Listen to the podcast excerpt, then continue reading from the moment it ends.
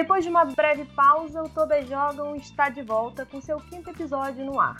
Eu sou Maria Malafaia e a nossa convidada da vez já foi cestinha do Mundial Sub-19, campeã pan-americana, já jogou aqui no Brasil e hoje desfila o seu basquete na Europa.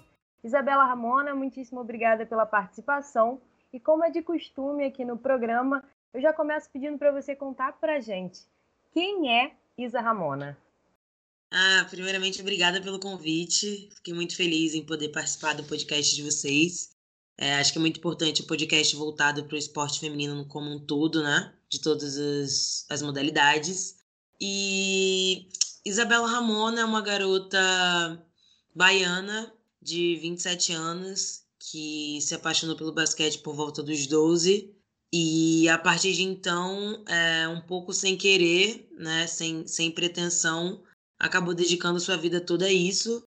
É uma pessoa muito tranquila, gosta muito de estar perto dos amigos e da família, é muito de boa com a vida e tenta se estressar o mínimo possível.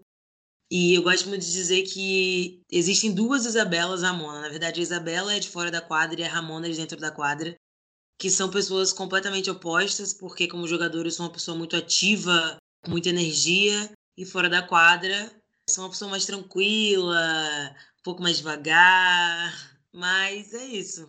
E agora você falou assim, meio que sem pretensão, que o basquete entrou na sua vida mais ou menos aos 12 anos. Explica pra gente mais ou menos como é que você foi construindo é... essa sua caminhada.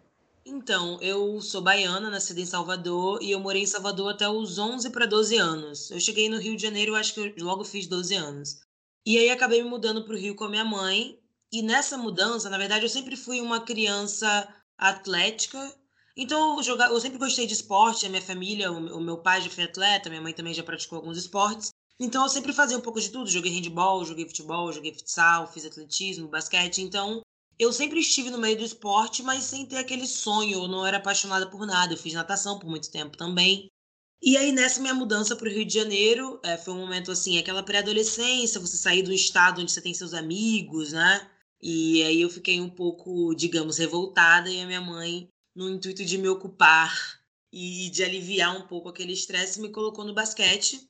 É, fazer uma pergunta, porque em uma das entrevistas suas que eu, que eu ouvi, você fala muito da questão de, por você ser muito alto, a galera sempre apontava, ah, você joga vôlei? Não, eu jogo basquete. E foi uma Sim. escolha da sua mãe, o basquete? Então, na verdade não foi tão aleatório assim. Eu tenho um primo, Bruno, que ele jogava basquete. A, a família da minha mãe é do Rio de Janeiro e a família do meu pai é da Bahia. Então, minha mãe voltou para ficar próxima da família e esse meu primo jogava basquete no time Telemar, que era o time do Oscar, se eu não me engano. E aí ele conhecia um técnico que também trabalhava com feminino. Então, na verdade, é, minha mãe não teve esse diferencial de escolher basquete no lugar de vôlei. Na verdade, ela sempre quis que eu fosse uma jogadora de vôlei. Porque, infelizmente, tem essa cultura que vôlei é um jogo mais feminino, as meninas mostrando uma feminilidade maior. Acho e tem, tem essa falta de contato também, né? Isso. né? Basquete é um jogo de contato, é um jogo muito físico.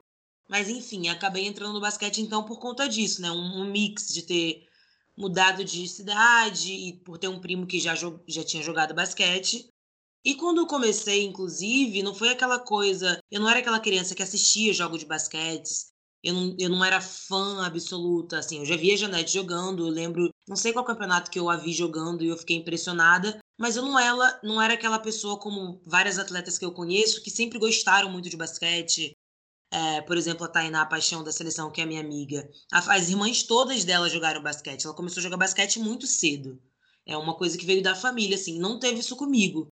Mas com o passar do tempo, é, por eu ser uma pessoa competitiva, por eu gostar de esporte no geral e principalmente é, pelo ambiente que eu encontrei ali, é, foi um lugar que eu me encontrei realmente. Então eu estava no Rio de Janeiro, numa cidade nova, colégio novo, uma garota negra num colégio particular, eu era minoria, e de repente eu encontro um ambiente onde tem várias meninas como eu, e, e aí eu me senti muito acolhida. Então, uh, além de todo o esporte, teve toda a questão social de estar naquele meio. Então, foi assim que foi acontecendo as coisas e eu fui me apaixonando pelo jogo. É, você falou assim, até da representatividade, a falta de incentivo. É, em que momento você decidiu seguir de fato a carreira? Como é que foi tomar essa decisão? Então, comigo foi por volta dos 15 a 16 anos. Aos 14 anos eu tive minha primeira convocação sub-15 e eu fui cortada na minha primeira. E eu lembro que eu fiquei muito frustrada por não ter ido para a competição. E foi um momento muito decisivo para mim, apesar de ser muito nova, né? Mas as coisas no esporte acontecem cedo. Que eu falei para mim, não, eu vou voltar e eu vou ficar no time, eu quero participar da seleção. Então foi ali aquele momento que eu virei a chave e falei assim, pô, eu, eu realmente posso assim, virou um propósito para mim. E foi quando eu comecei a me dedicar mais, quando eu comecei a levar mais a sério e a entender que eu realmente poderia seguir aquele caminho. E aí, no ano seguinte, eu fui convocada de novo, eu fiquei no time e surgiu o convite de jogar em São Paulo, porque é, o Rio de Janeiro, ali, na época que eu jogava ainda, que eu tinha 15, 16 anos, ainda tinha um campeonato, mas o melhor campeonato era em São Paulo. E aí foi quando eu conversei com a minha mãe, eu falei: "Ah, mãe, eu quero jogar basquete, é, e se eu quiser ser uma jogadora, eu preciso ir para São Paulo. Só que eu, eu fui muito privilegiada, porque minha mãe sempre me deu 100% de apoio e ela também tinha condições para isso, né? Eu vim de uma família que eu tinha total condição e, e foi uma opção para mim, né? O esporte não foi uma saída, foi uma opção. Eu pude escolher ser jogadora de basquete. Porque caso não desse certo, eu poderia voltar a estudar. Foi o que a minha mãe falou pra, falou mim, Isabela, não, você vai, é claro que você tem que continuar estudando, né? Não é para você escolher entre o esporte e a escola. Pelo menos o ensino médio você vai ter que terminar. Mas é, eu acho que você tem que tentar tudo que você puder tentar e a partir daí a gente vê como vai ser. Então, para mim, na verdade, não foi uma escolha difícil. É, foi bem tranquilo. Os meus pais sempre me apoiaram, a minha mãe principalmente. Então, eu saí de casa com 16 anos, jogar em Jundiaí. A dificuldade maior era estar tá longe de casa, mas eu também não, nunca fui aquela pessoa muito apegada, que sofre muito com a distância. Eu costumo me adaptar bem aos lugares e foi assim desde o primeiro ano que eu saí de casa. Então, para ser sincera, é, não foi uma decisão assim extremamente difícil.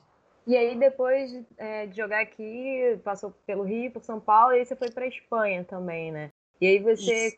Conta também numa entrevista, eu queria saber até melhor como é que foi, que lá, como você é estrangeira, você já chega lá com um papel diferente de resolver o jogo. Como é que foi isso para você? É, eu fui, eu joguei Rio de Janeiro, São Paulo, cheguei a jogar no Maranhão e aí depois eu fui para Espanha, para Zamora.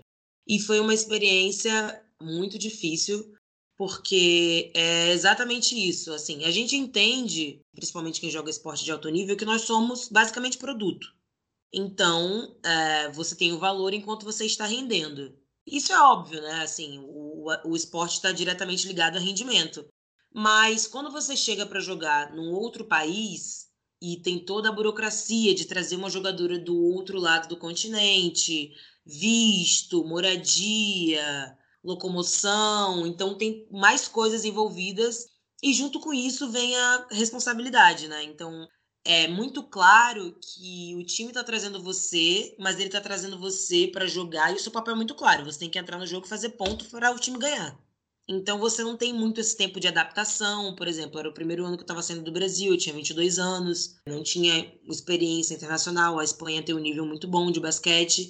Então no início eu oscilei muito porque eu tava tendo um pouco de dificuldade com isso, né? De. Eu nunca fui uma jogadora que não, não soube lidar assim com, com a pressão, só que lá a pressão é diferente, entendeu? Então, tem hostilidade também do técnico. Uh, nesse meu primeiro ano, eu sentia que o meu técnico não gostava muito de mim. Mas, enfim, é uma coisa que eu fui aprendendo com o tempo. Hoje eu tô na Bulgária e acontece da mesma forma. Eu continuo sendo estrangeira, continuo sendo cobrada da mesma forma, o meu papel continua sendo o mesmo, mas hoje eu tenho 27 anos então eu estou muito mais madura, eu consigo é, assimilar e absorver, absorver muito melhor as coisas.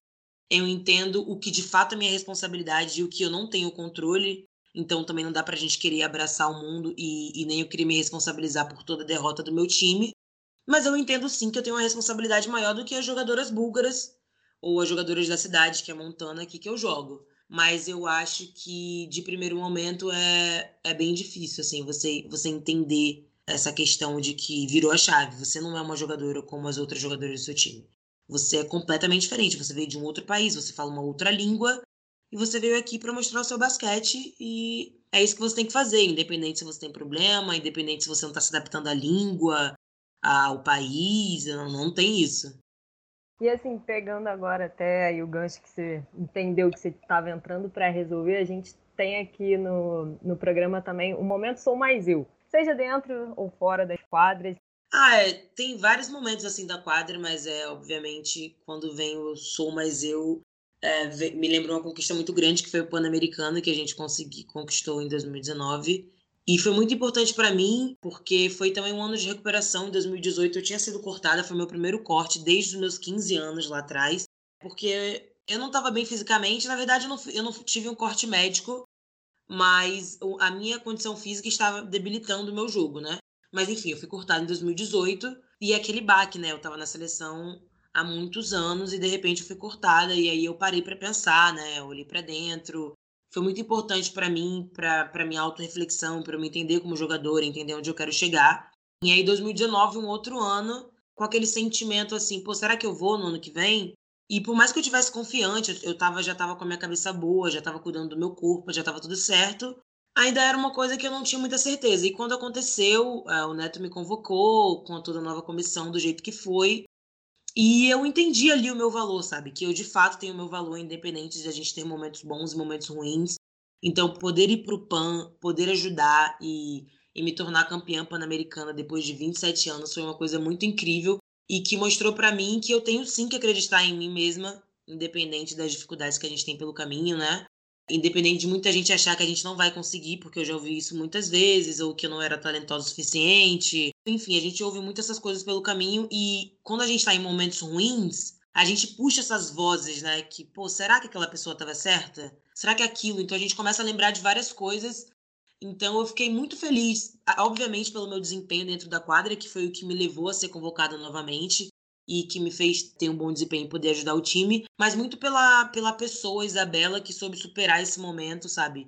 E não me deixar bater por isso e, e nem querer me afundar mais por isso. Então, é, acho que 2019 é, foi um ano em si em que eu olhei para mim e falei assim: não, eu sou mais eu e eu acredito em mim. Eu tive boas conquistas pessoais, assim, também fora do basquete.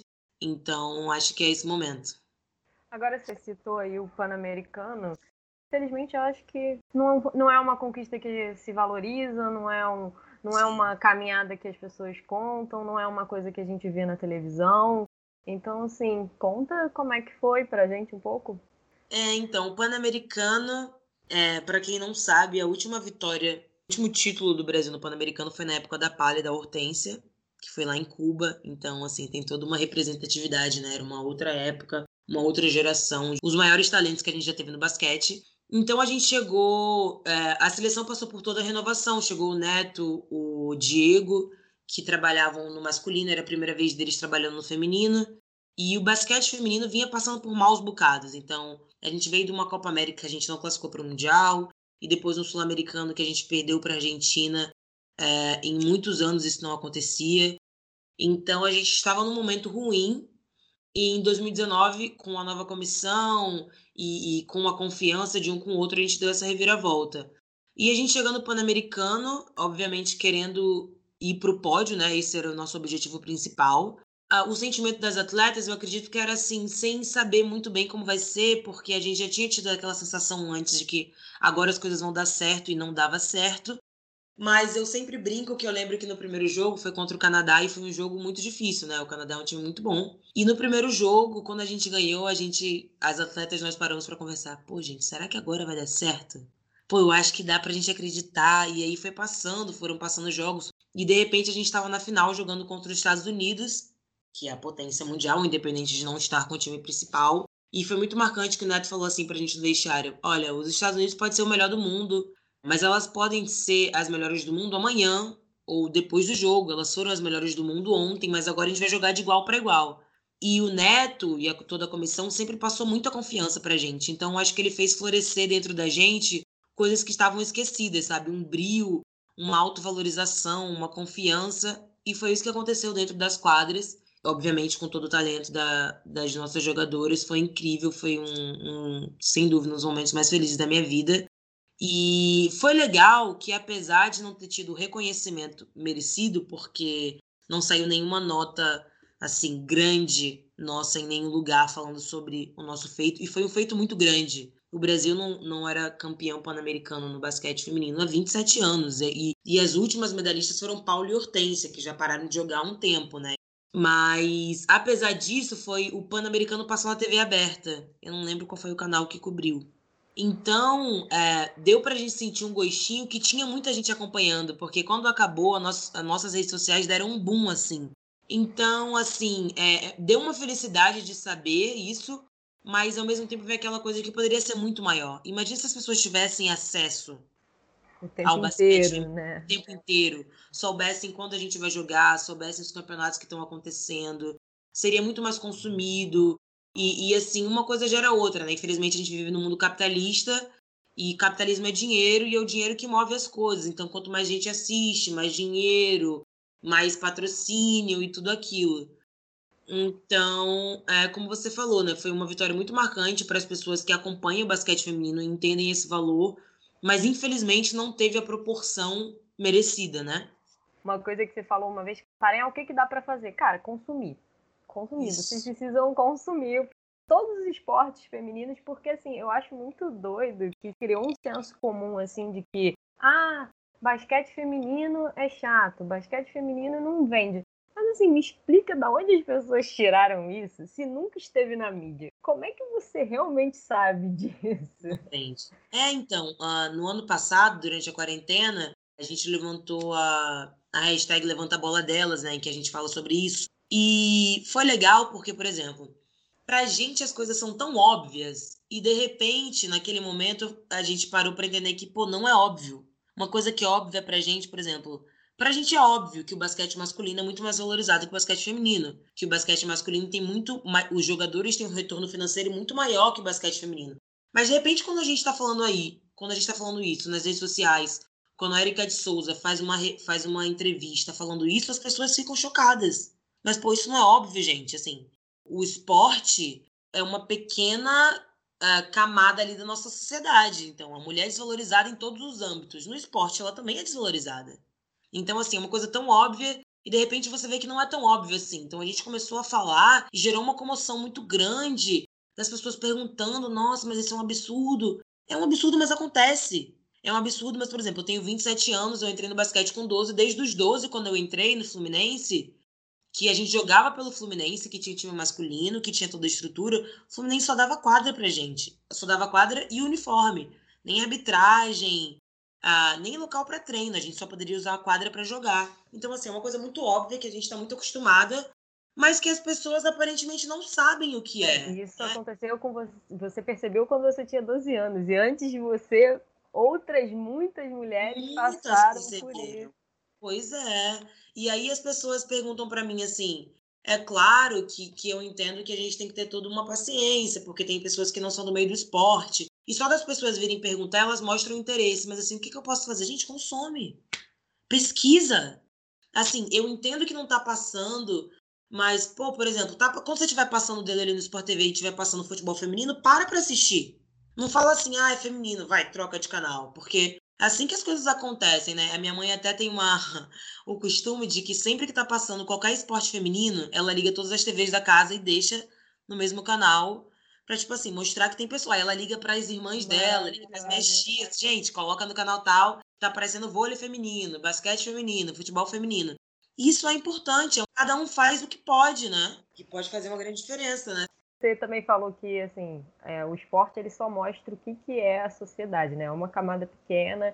Eu acho que a gente, principalmente aí, é, ano passado, com a questão da, que rolou na NBA, não só na NBA, na NFL, principalmente, principalmente, infelizmente, fora do Brasil, porque aqui uhum. a, a, gente não consegue ter essa conexão de esporte e sociedade, parece que... Sim, parece você... que é uma coisa parte, É, né? exatamente. Eu queria saber de você o quão é importante o esporte como uma plataforma para falar sobre a desigualdade de gênero, desigualdade racial, é extremamente importante. Eu já, eu já ouvi pessoas, como você falou assim, as pessoas separam o esporte da sociedade. Falam assim, ah, não pode envolver esporte com política. Esporte é um ato político. Então não tem como você separar as coisas.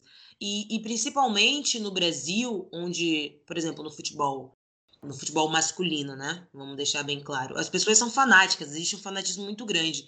Então aquele jogador que tem milhares de fãs e que as pessoas acompanham, ele tem um peso muito grande, ele tem uma responsabilidade muito grande. Então, é óbvio que, que você se posicionar, e a gente tem que ter muita responsabilidade disso. Até eu, por exemplo, que sou jogadora de basquete, que eu tenho a compreensão de que não são milhares de pessoas que me conhecem, mas as pessoas que me acompanham, eu tenho que ter muito cuidado com o que eu passo. É, assim, não que você tenha que ser A ou B, mas você tem que ter uma responsabilidade. E é uma responsabilidade nossa mostrar e entender que o esporte faz parte de uma sociedade e que a gente tem que se posicionar sobre as coisas, que a gente tem que, que defender o direito das mulheres, que a gente tem que se importar com as minorias e que não dá para esconder que a gente vive num país extremamente racista, onde a grande maioria dos jogadores, dos atletas no geral, são negros e sofrem racismo o tempo inteiro, mas o jogador lá ou a jogadora que sofre racismo não pode falar, porque se ela fala, ela é uma pessoa raivosa, ela é uma pessoa agressiva, mas assim, a atleta não é fantoche. Nós não somos pessoas que não têm vida e tá ali só praticando um esporte. Nós somos pessoas que temos personalidade, que temos crenças e, opiniões. E, então, exatamente. Então cada um é, não é dizendo que todo mundo tem que se posicionar da mesma forma, mas eu acho que é importante você mostrar o seu tipo de pensamento, no que você acredita, no que você não acredita, no que você acha que é certo e no que você acha que não é certo. Então, dá para aceitar, por exemplo, é, a gente falou do caso que aconteceu na NBA, porque aqui no Brasil é difícil de, desse tipo de coisa acontecer, né? Mas, por exemplo, os jogadores não jogaram e aí o povo tava reclamando, é, mas vocês são jogadores de basquete. E daí que tem outras coisas acontecendo? E daí que tem gente preta morrendo e vocês são pretos? Vocês têm que jogar. Então, assim, é, é muito de tirar é, isso do atleta, né? O atleta não é um fantoche ali, gente. Nós somos pessoas e cabeças pensantes eu, como uma mulher negra, eu tô vendo que tem várias coisas acontecendo com mulheres e com pessoas pretas, não dá para eu desligar a Ramona jogadora e não pensar em tudo que tá acontecendo. Porque me afeta também, né? Então, eu acho que é isso que a gente não entende aqui no Brasil. Isso foi sempre um plano do governo, né? Assim, as coisas no Brasil não acontecem nada por acaso. É um plano que nós sejamos ignorantes, que a gente não entenda de política, que a gente não fale sobre isso, que a gente fale, não, Política e futebol não se discute. Quando que é. não se discute? Nós temos que discutir essas coisas. Então, por exemplo, a gente vive num país que a maior população é negra, que é extremamente racista, mas muita gente acredita que racismo não existe. Então, assim, tem coisas que, que por exemplo, esse, esse processo de diminuição e de enraizar o racismo aqui funcionou muito bem. Funcionou muito bem, porque com, com essa falsa, não falsa, mas com essa miscigenação, que foi um crime, né? Porque veio de estupro, é, é, uma palavra forte, mas é o que de fato aconteceu. A gente tende a achar, não, aqui todo mundo tem, tem sangue negro, tem sangue branco, e é todo mundo igual. Gente, so, socialmente não é igual. Socialmente existe essa divisão e a gente tem que entender que isso acontece. É muito complicado, e, e aí a gente começa a levantar todas essas discussões, e aí começa a vir, ai, mas é chato, mas tá sempre falando sobre isso. Pô, eu vivo isso todo dia. Não tem como eu não falar sobre isso. Pegando até a tua fala, assim, eu escutei uma entrevista da Janete no Ubuntu, que é um podcast maravilhoso também, super recomendo. E ela fala assim, mas é só mais uma questão do racismo estrutural que a gente vive. Que quando se fala da geração dela, que foi campeã mundial em 94, as pessoas lembram da Paula e da Hortência. Ninguém Sim. fala da Janete. É, como é que você vê isso, essa questão do apagamento da mulher negra? Isso, como é que isso até influenciou talvez a sua carreira? É exatamente isso. É, eu costumo sempre falar que o racismo é muito cruel, porque ele é isso, ele tá nas mínimas coisas. Pô, a Janete foi uma jogadora incrível. Ela ajudou muito, mas se você for. Se você. Se não são pessoas que entendem de basquete, você perguntar, ah, fala jogadores de basquete que você conhece, não vão citar o nome dela. Porque é isso, é, é como se a pele preta tem menos valor. Então, tudo que ela fez, ah, o que ela fez foi ok, mas se tem duas mulheres brancas, duas pessoas brancas que você pode enaltecer, você vai enaltecer a preta? E é isso que acontece diariamente, né? É, hoje, com toda essa coisa da internet, né? É, não focando somente no esporte, mas eu estava até conversando com as minhas amigas, assim, pessoas pretas não podem errar, nós temos que ser perfeitos, porque um erro nosso tem um peso absurdo é, você ainda vive com essa pressão de que você tem que sempre fazer as coisas certas e você como jogadora tem que ser a melhor jogadora, você tem que ser exemplar e você com tudo que você faça é, tem que ser dez vezes melhor. É verdade, porque tudo que a gente faz, engraçado, para coisa ruim tem um peso muito grande e para coisa boa é peso pena. É, porque a Janete foi campeã mundial e nem assim. Né? Exatamente, né? ninguém sabe, mas assim, se ela tivesse sido uma jogadora que tinha um mau comportamento, que teve algum estresse com alguém, ela ia ser conhecida como isso, a ah, jogadora problemática. Então, isso também acontece no esporte. O esporte não está isento do racismo, não.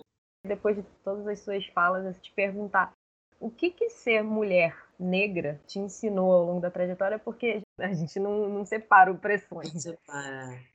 Me ensinou que é, a gente tem que ser muito forte e entender que vai ter muito mais obstáculos pelo caminho. Se já tem muito obstáculos para mulher, para mulher preta são mais obstáculos ainda. E entender que, que a gente tem que achar força de algum lugar e dos nossos, assim, né? Fortalecer, eu acho que eu, eu prezo muito essa questão de fortalecer mulheres como eu e mulheres no geral. Então, assim, eu quero chegar, mas eu não quero chegar sozinha, eu quero chegar e trazer muitas pessoas junto comigo. Então, eu entendi que tem que ter uma união, que, acima de tudo, eu tenho que me respeitar e entender que existem limites que eu não vou ultrapassar. E entender que é isso, que infelizmente eu vou ter que, eu vou ter que fazer melhor, eu vou ter que fazer mais. Os meus pais sempre me falaram isso, e isso é uma verdade muito grande, mas que as coisas são possíveis. É, eu acredito que devagar a gente vai conseguindo as coisas, a gente vai abrindo portas. E o que eu mais quero é conseguir abrir portas para as pessoas que vão vir depois de mim conseguirem fazer mais do que eu consigo fazer hoje. Então, é isso que o que ser mulher preta me ensinou, que você tem que ser forte e você tem que conseguir por você mesma. Uma mulher que te inspira. É meio clichê, mas é a minha mãe. Clichê, mas que bom que é, né? Que bom que é, né? Porque até vou abrir um parêntese, por muito tempo eu achei que mãe era sempre uma coisa muito boa, né? Porque eu tive isso dentro da minha casa. Minha família era uma família muito boa, o meu pai muito bom, a minha mãe muito boa, então eu achava que todo mundo tinha essa relação. E com o passar do tempo eu fui entendendo que não. Tem muita mãe, muitos filhos, assim, essa relação de mãe e filho que não é bem assim. E, e aí eu passei a ser mais agradecida e admirar mais ainda minha mãe pelo tipo de relação que a gente tem, pela mulher que ela é. Ela é um exemplo de força, porque a minha mãe cresceu pobre, ela mudou o, o rumo da vida dela através de estudo, ela conseguiu me dar uma vida muito boa. Minha mãe criou três filhos, ela foi casada duas vezes, mas ela criou três filhos basicamente sozinha, porque ela acabou separada. Ela criou muito bem eu e os meus irmãos. Ela sempre deu suporte para fazer tudo que eu quis fazer. Então, hoje ela é minha maior inspiração, é ela que me motiva. E eu sou muito agradecida por hoje eu conseguir, nova ainda, retribuir tudo que ela fez para mim durante todos esses anos. Então, ela é minha maior inspiração. Agora, você já contou pra gente o teu momento Sou Mais Eu, mas agora um sonho que você ainda quer realizar. Um sonho? Ah, profissional? Profissional, até pessoal, é. você escolhe. Ah, profissional eu gostaria de, de jogar Eurocup ou Euroliga, né, que são os maiores níveis de basquete.